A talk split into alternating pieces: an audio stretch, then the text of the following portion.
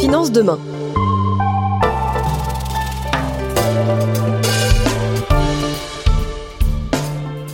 Ce podcast, produit en partenariat avec Les Échos, le Parisien Média, est une occasion de mettre en avant les partenaires qui comptent pour nous.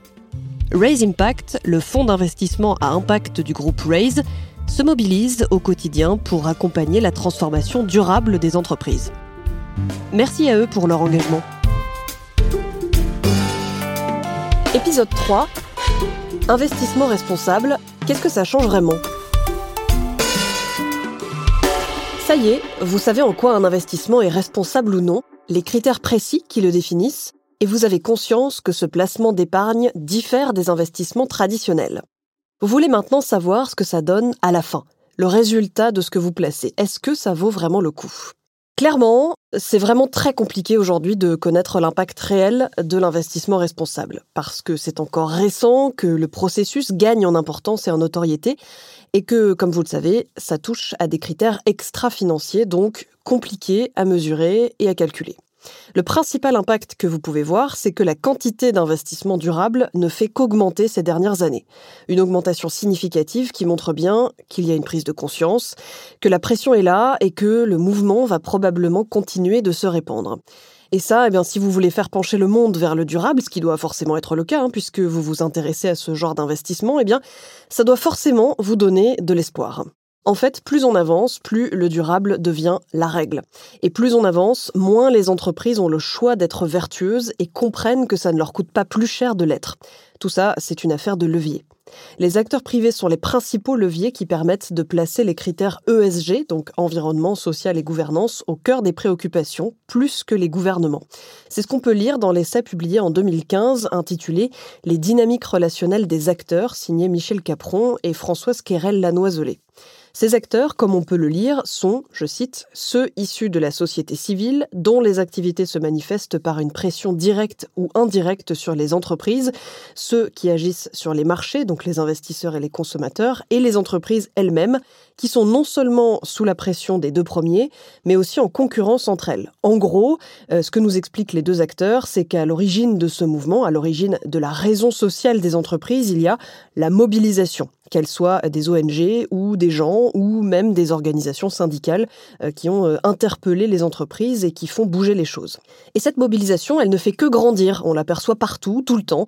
Par exemple, avec le report de la COP26 en 2021, coronavirus oblige, certaines institutions redouble d'inventivité pour que malgré tout, on en parle, on avance. La Convention des Nations Unies pour le changement climatique organise de nombreux sommets virtuels, des conférences en ligne, des journées dédiées. Et il ne faut surtout pas sous-estimer l'importance de ce type d'événement. Par exemple, la COP21 de Paris en 2015 a été déterminante en ce qui concerne l'investissement durable. Avec l'accord de Paris, une volonté réelle a été mise sur la table, celle de contenir le réchauffement climatique.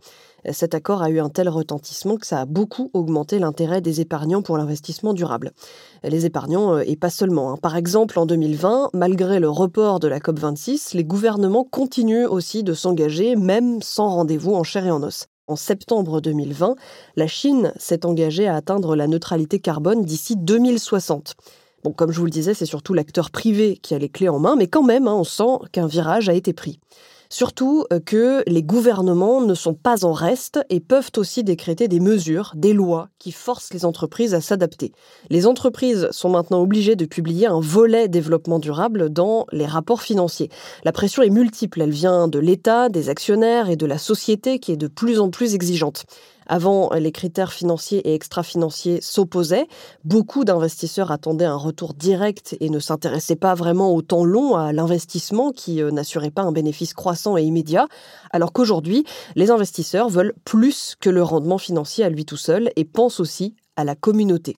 Autre point qui a son importance, aujourd'hui pour l'entreprise, mais aussi pour l'investisseur, l'image de marque compte de plus en plus. Et ça, eh ben, ça dépend de critères extra-financiers.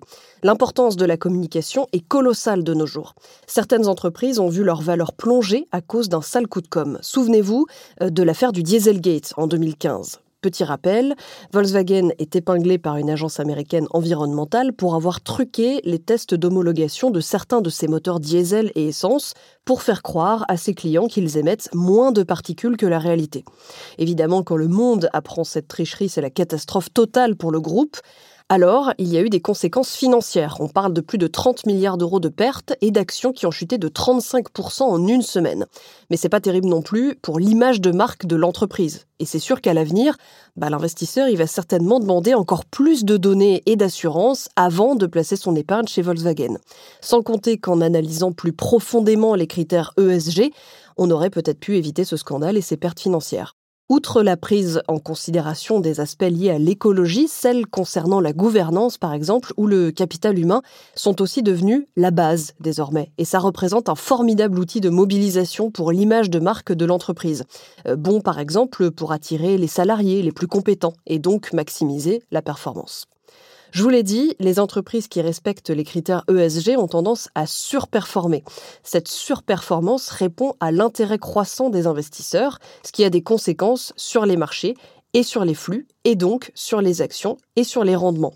La surperformance s'explique très simplement par comprendre et maîtriser les critères financiers, c'est bien, mais comprendre et maîtriser les critères financiers et extra-financier, c'est forcément mieux. Ainsi, les entreprises les mieux placées niveau critères ESG paraissent plus fiables, plus réactives en temps de crise et surtout eh ben, bien moins sujettes aux crises en fait. Si on résume, dès l'instant que vous placez votre épargne quelque part, vous prenez un risque. Donc autant placer dans un domaine où le rendement a des chances d'être multiple et de s'étaler sur du long terme. Sans compter euh, qu'ainsi vous financez en plus des domaines qui peuvent être utiles à la communauté. En faisant des recherches pour vous, je suis tombée sur une affirmation très à propos pour notre sujet. Je vais rendre à César ce qui appartient à César puisque ça vient de la conférence TEDx de Chris McNett en 2014.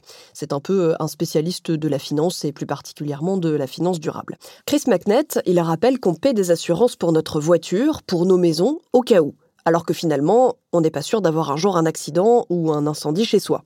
Du coup, Chris McNett dit que l'investissement durable, bah c'est pareil. Il y a de grandes probabilités qu'un jour la planète soit vraiment trop petite pour nous, que les ressources comme l'eau s'épuisent, qu'on se retrouve vraiment en face de gros problèmes.